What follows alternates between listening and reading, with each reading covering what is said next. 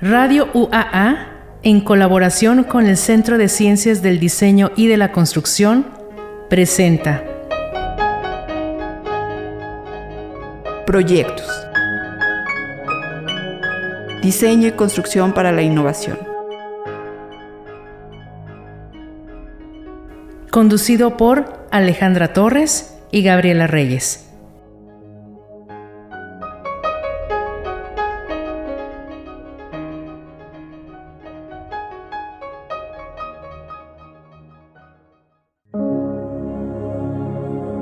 ¿Qué tal? Buenos días, buenos días Gaby. Una vez Buenos días, Ale. Eh, acompañándonos este, eh, con una grata presencia, unas eh, alumnas muy...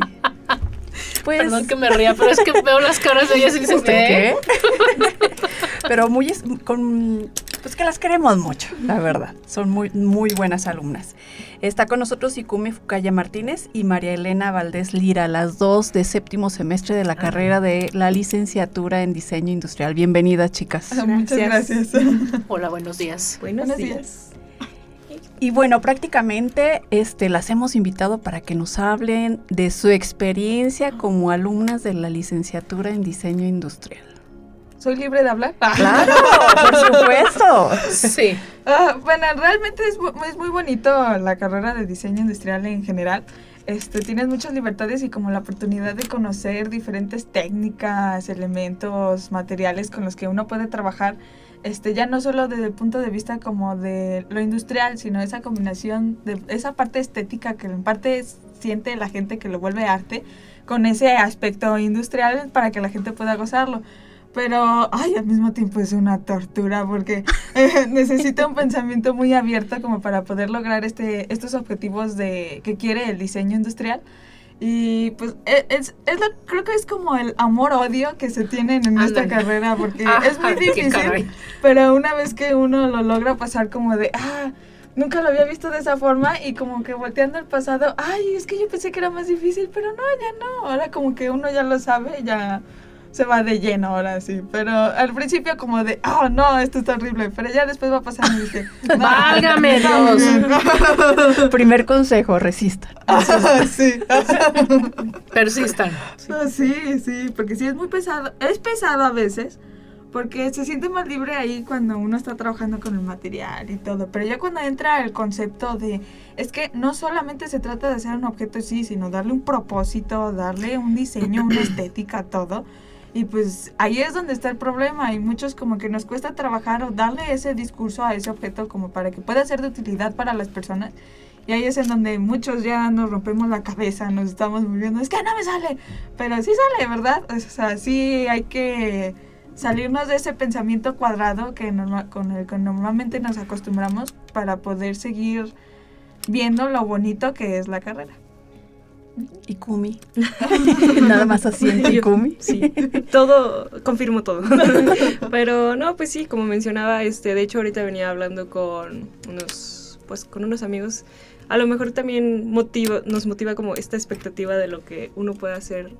Bueno, el campo laboral que tenemos al salir, porque mencionábamos que era como que muy versátil, entonces eso está muy padre. Y pues sí, este, dedicarle mucho, porque como mencionaba, o sea, no es solamente diseñar un objeto porque sí, sino que pues se debe resolver un, una, una necesidad, ¿no? Y se deben considerar demasiados aspectos para llegar a una pues conclusión, conclusión bien, buena. Estable.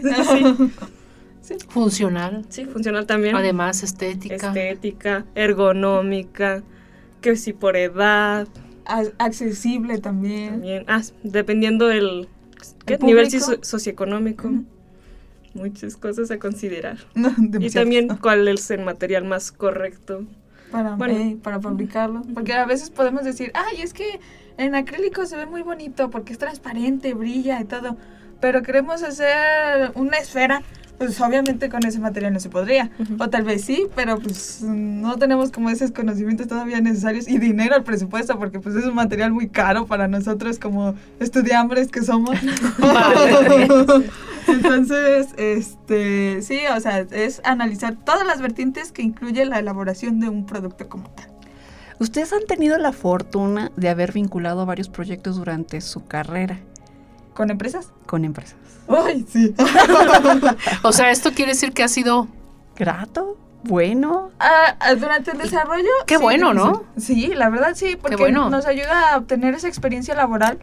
O sea, también conocer como los aspectos de la industria en donde se elaborarían estos productos. Y pues es como de... Y ver las diferentes opiniones que tienen las industrias. O sea, no solamente dedicarnos a una sola manufacturera. Por ejemplo, este, como nosotros somos pandemia, pues nada más nos tocó trabajar con dos empresas. Sí. O sea, muy poquitas, ¿verdad? Pero... Bueno, hay quienes este, en otros eh, este, años no han trabajado, o generaciones más bien, no han trabajado con ninguna empresa. ¿eh? Siéntense afortunadas. Pero la pandemia ya pasó. Así Sí. que lo que viene todavía es más A interesante. otra pandemia. no, no es cierto. No, Ojalá no. se te ocurra. Pero eh, sí, hicimos, estuvimos trabajando con dos empresas, no sé si puedo decir nombres, ¿puedo decir nombres? Sí. Con la empresa Mindsteel. este, Mindsteel. eh, eh, bueno, Esa. Y muy chiquitos, o sea, ¿en qué cuarto- tercero, cuarto, cuarto semestre? Eh, Sí, apenas estábamos muy estábamos, bebés. Sí. apenas estábamos conociendo como algunos materiales, pues era lo de metales, ¿no? Metales. Y era iniciando a conocer los procesos básicos en metales y pues trabajar con una industria que ya ha trabajado casi que toda la vida con eso. Entonces era como de, ay, me siento muy inferior porque pues es como de, ay, es que estoy Ujú. chiquita, no, no, no sé qué está pasando, ¿no? Y este, bueno, hicimos ese trabajo con MySteel. MySteel nos dio una propuesta de diseño. Dice, es que, ¿qué les parece? La mejor propuesta, a lo mejor nosotros la vamos a reproducir porque a nosotros nos encanta reproducir ideas de estudiantes nos Mm. ellos decían que les gustaba Con trabajar. apertura, entonces. Sí, Ah, sí, muy bien. buena empresa. eh, muy Una buena, la filosofía verdad, muy sí. buena. Pero, ay, el aspecto industrial sí es muy pesado. este, nos ofrecieron, o sea, sí dijeron como de, a nosotros nos gusta trabajar con estudiantes de diseño industrial de la carrera de la universidad, es como de nos gusta porque siempre vienen con algo innovador, Ah, cada bien. generación viene con algo nuevo, entonces pues queremos echar en práctica todo eso. Y eso para ustedes fue ya un reto de entrada desde el momento en que les dicen o les hablan así, ¿cierto o no? Sí, se siente un peso enorme en las espaldas, como de, ay, no sé si tenga la imaginación suficiente como para cumplir esas Y expectativas. las tuvieron. Sí. Podría decirse que sí. Es que hay Este, diferentes objetivos, ¿no? O sea, eh, ellos de cuarto semestre obviamente no Sí. van a lograr un producto al 100% viable productivamente, pero No. por eso tienen la, el apoyo de sus profesores, de los expertos de Mainsteel. Sí, estuvieron este, abiertos a asesores. como asesorías. Por ejemplo, como era, el tema era sobre, este, bueno, el planteamiento más bien era de re- crear un, un, Objeto. un objeto para ayudar a personas, bueno, adultos los- mayores de la tercera edad. Bueno, eso era muy complicado, pero Aparte. un, el bio, bueno, ¿cómo decir? El jefe de biomédica ¿Eh? este, nos dio muchas asesorías de Mm. Mainsteel.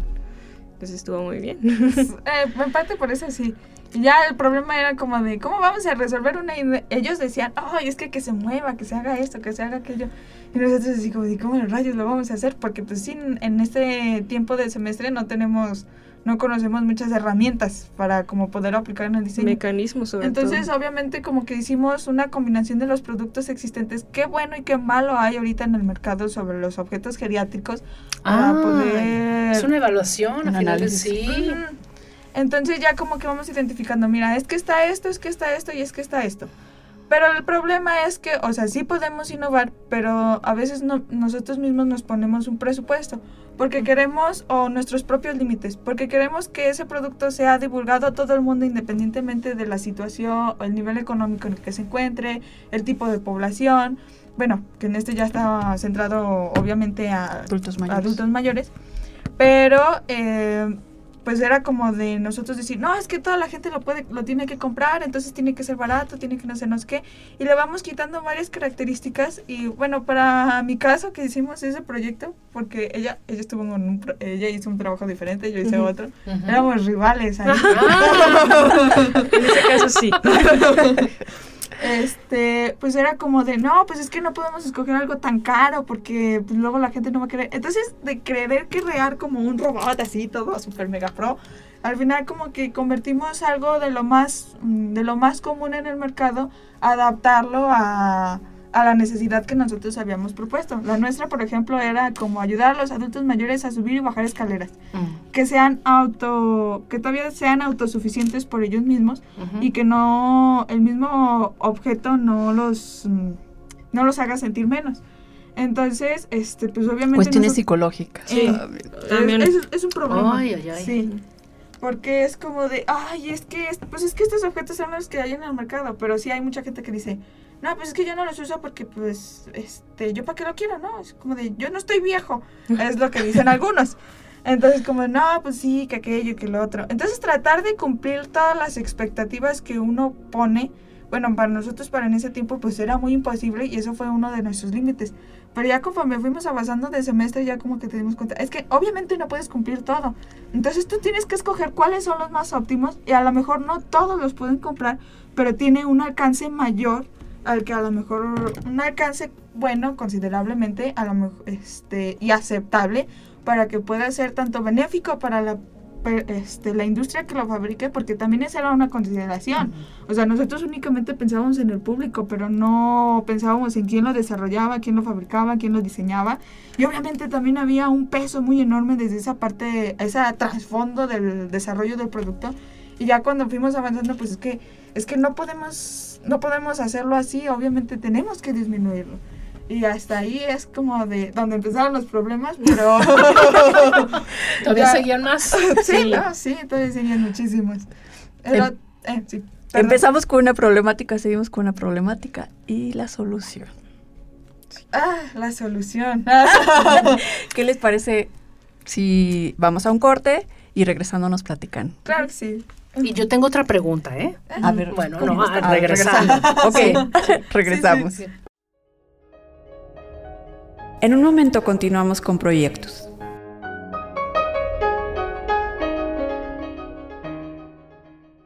Ya sé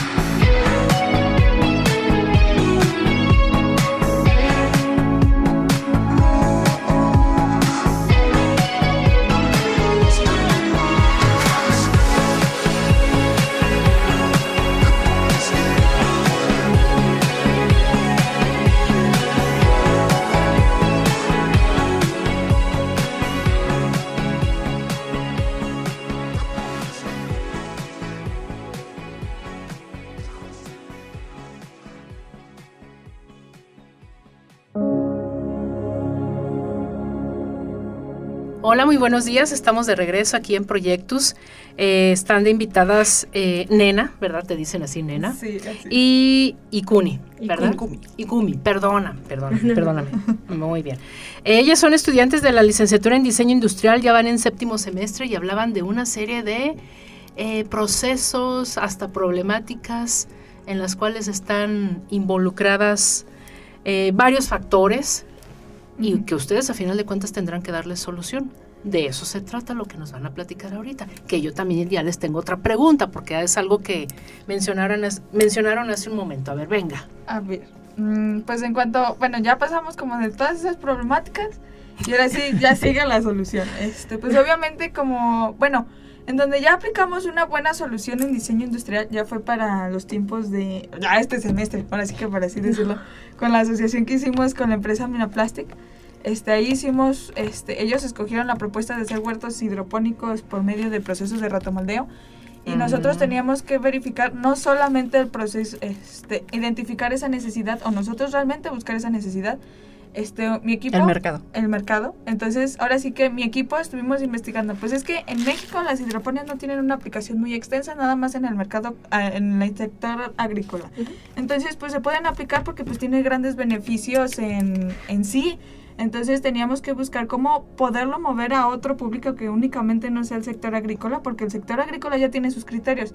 Entonces, ¿dónde nosotros podemos participar? Pues decidimos meterlo en la sociedad urbanizada y para darlo a conocer, empezar por el sistema educativo, para que los niños puedan entender su comprensión y poder generar hombres de futuro, hombres de un buen Personas. futuro, eh, personas buenas, ahora sí que cumplir con las expectativas gubernamentales que dicen los jóvenes son el futuro de... De México. eh, Y, aquí me gustaría interrumpirlas un poquito. Sí, sí. Porque comentarles a nuestra audiencia que, o sea, nuestros alumnos fueron más allá, ¿no? O sea, no solamente ven la solución del diseño, sino que también cómo crear como este mercado y, y cómo apoyar al desarrollo pues de la juventud. Entonces, la verdad es que eh, aplaudo yo ese, ese proyecto y el diseño. además. Aunque más bien, a lo mejor no tanto cómo crear, porque más, el, más bien el mercado siempre estuvo ahí, pero como... Seleccionar. eh, como que siempre nos, pro- mm, nos tratamos de mantener como en sectores específicos, a eso me refería con lo de las mentes cuadradas, como que olvidamos ver otras cosas que también se pueden solucionar de la misma manera, pero decidimos ignorarlas. No, pues ¿para qué? Porque pues a lo mejor va a servir más allá que para acá, pero realmente no es cierto. Y pues obviamente eso de lo de los huertos, que nosotros decidimos aplicar eso porque nosotros vimos esa necesidad, dijimos, pues es que si los huertos hidropónicos son aplicados para mejorar las producciones de alimentos, entonces ¿por qué no aplicarlo dentro de un hogar? En mejores condiciones porque pues bueno existen ahorita proyectos escolares de los huertos colgantes hechos de botellas de plástico pero a lo mejor no están regulados o no tienen esas condiciones alimenticias como para producir esos alimentos de consumo Una didáctica, ¿no? eh. Entonces ya sería como ver, bueno, o sea, sí existe ese elemento como tal en el mercado, pero no tiene las condiciones de salubridad o las condiciones físicas, las condiciones ergonómicas, aquí como decía Kumi, y pues e- era aplicarlo en el objeto. Y también nos concentramos en que, por ejemplo, está mucho esta tendencia ahorita de que, eh, pues, como que tú quieres saber lo que tiene, o sea, lo- todos los conservadores o pesticidas que podrían tener tus alimentos. Y pues a veces, hay, bueno, hay gente que dice, ay, no, va- vamos por lo más orgánico o así, entonces Y resulta Pues- que no era tan orgánico. Ajá. Entonces, de esta manera a lo mejor también resolvemos esto de que pues tú ya sabes que le estás poniendo a tus Alimentos. alimentos, y pues por eso también seleccionamos las Escuelas. escuelas.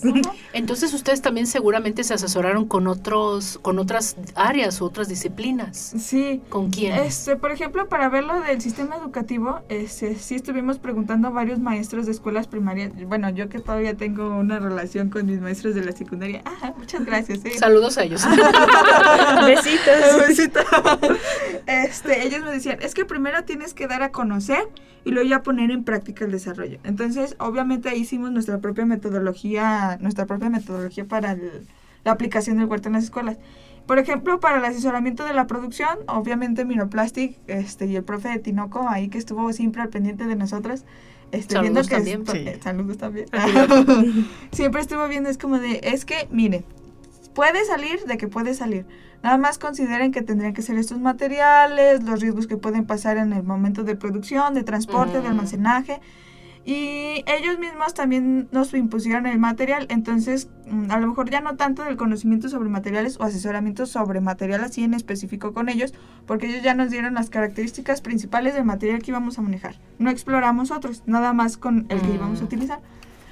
Y más que nada fueron ellos los que estuvieron, bueno, y aquí la maestra Alejandra, presidente, también es como de, ah, muchachos, es que también para la difusión, divulgación de información, es que recuerden quiénes son sus clientes, a, este, a quiénes estamos ofreciendo y si realmente lo ocupan como para poder mandar a producción. Este, más bien, eh, ahora sí, ahora sí que sí. Todos ellos fueron los que nos estuvieron asesorando para lo de los huertos y ya lo demás fue investigación propia, buscando en páginas de gobierno, páginas confiables, nada de Wikipedia. No. Importante. ni del Rincón del Vago, ni de No, no, claro. no. Este, pero ahora sí que eran páginas certificadas como para poder darle ese valor a nuestra investigación y poder decir, es que es, nuestra propuesta sí sirve y por esto. Y obviamente sí teníamos el reconocimiento de nuestros docentes y de otros maestros o apoyos que estuvieron ahí presentes. Y Y a diferencia, ¿no? De su primer proyecto en vinculación a este que ya sabían cuáles son las máquinas que lo producen, el material obviamente específico, este, cuáles eran las cantidades que, no sé, mm, sí, que muchas variables, muchas variables. los costos, tuvieron que hacer costos. teníamos la fortuna de ya haber como pues experimentado con el proceso, entonces pues por eso no tuvimos tanto problema. pero sí, la diferencia del proyecto que hicimos para Mindsteel al de Mira Mira plástico. Mira, Plastic, ay, son casi iguales. Este, fue enorme, porque sí se notaba donde nosotros carecíamos de conocimientos y ahora este, ya fuimos mejorando los procesos de diseño para llegar al- a un objeto bien planteado. Aunque todavía faltan refinar algunas que otras cosas. Muy Este, pero pues ahí está. Mi pregunta, ahora sí. ¿hay rivalidades? sí. Uy, contestaron. Sí. Sí, bueno, bueno. A ver, venga, suéltese. Seamos conscientes. Es que la carrera de diseño es como demostrar quién tiene la mejor creatividad a diferencia de los demás. No, hacer una competencia de sangre fría, este, quién ofrecía las mejores opciones o no. Tenía- tenemos compañeros que son excelentísimos trabajando en materiales y tienen una manera de resolución excelente. Entonces es como de, nosotros no nos podemos quedar atrás, tenemos que seguir. Entonces eran competitivos también. Somos, Sí, somos aún. Todavía. Sí, sí, sí. Todavía. Ahora sigue la Es competitividad de quién tiene la mejor tesina. Entonces, este, pero sí, más que nada es como de ver, es que yo tengo, o demostrar que sí tenemos esas capacidades o sí tenemos todas esas cualidades que un diseñador necesita y demostrarle a nuestros compañeros como de, es que yo puedo ser el ejemplo a seguir. Ya nada más como que te tocaría a ti seguirme, ¿no? Bueno, eso es como lo que siento yo Mm. en las rivalidades. No sé aquí mi compañero presente. Pues no sé. Es que hace rato mencionaron que eran rivales. Sí, Llegaron a ser sí. rivales ustedes dos, por eso pregunto. Sí, es que no sé, como que nos gusta nos gusta presumir lo que hacemos y si Claro. realmente es algo bueno, pues vale la pena hacerlo. Que se Y conozcan. no queremos que alguien opaque un diseño que nosotros ya creemos que está muy bien desarrollado, muy bien aplicado, todo. Y el, que, el hecho de que llegue alguien que diga, no, es que yo te puedo presentar una mejor propuesta, con mejor calidad, con mejor producto, con no sé qué, pues como que a uno lo hace sentir inferiores porque, ay, es que todavía me falta. Según yo, yo estoy Mm. estudiando para ser el mejor, ¿cómo puede ser que todavía me falte? Por eso es como, ahí está esa competitividad de, no, a mí no me vas a ganar. Y que al final se traduce en contratos, Gaby. O sea, en su futuro se Sí. traduce en contratos. Pues en, en- en contratos, en reproducción de, de- de- del objeto, que lo puedes ver en otra parte del mundo y digas, lo hice yo, lo diseñé yo. Espero. Seguro que sí. Pues estamos en la recta final y una última pregunta para cada una. Ay, a ver. ¿Qué le dirían entonces a su yo de primer semestre? Que le pensara dos veces antes de empezar la carrera. Porque sí requiere mucho pensamiento y sí requiere mucha exigencia. Entonces, y mucha creatividad. Para mí, yo desde entonces era más lógico que creativo. Entonces es como de, o vas abriendo la mente desde ese tiempo, o simplemente no te metas, porque es muy difícil cuando una mente está muy cerrada para poder seguir en el campo de diseño industrial, porque si no, no se pueden ver oportunidades y uno mismo se bloquea. Yo creo que eso es lo que le diría a mí yo, es como de, vas abriendo la cabeza desde entonces. Y hasta para recibir crítica, ¿verdad? Sí, sí. Pues mira, las dos lo aclaran. Sí, claro. Y Kumi. Sí. ¿Qué le diría a mí yo? Que sí, sí escogí bien. Es que- pues es que yo siempre he dicho que, por ejemplo, esta no era la carrera en la que yo me veía. O sea, no es para nada lo que yo Pero aquí andamos. Sí, pero aquí andamos. Este, porque yo me destacaba mucho en materias lógicas, matemáticas, como física, Mm. matemáticas. Entonces, o sea, mi perfil así iba como para una ingeniería. Entonces, ¿qué hago en diseño? No sabía dibujar, no, no me consideraba una persona nada creativa. Lo único que decía, ah, bueno, me gusta mucho este, hacer maquetitas, manualidades. Que sí, este, que aclarando, no se debe saber dibujar desde el primer semestre, semestre. nos- para, eso, para eso nos enseñan, Mm. pero sí sería como de, Prevente. prevente. este, o pues no sé, a lo mejor ve practicando porque sí luego dicen como que es que practica en vacaciones o así.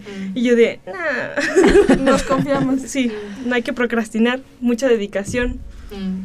y sí, abrir más la mente también. Porque a mí, bueno, yo al menos siento que a mí me falta un po- abrir un poquito más mi mente en cuanto a creatividad. Me- Siento que me fallan demasiado los diseños aún. Entonces, Bueno, pues muchas gracias. Bienvenidas en otro momento cuando ustedes tengan un proyecto por entregar o ya hayan entregado y vamos a ver en qué condiciones llegaron. Ay, ojalá que buenas. No sé. Un gusto tenerlas. Muchas gracias. Muchas gracias, sí, Gracias. Muchas gracias, nena. Que tengan bonito día. Hasta Gracias luego. a todos. Bye.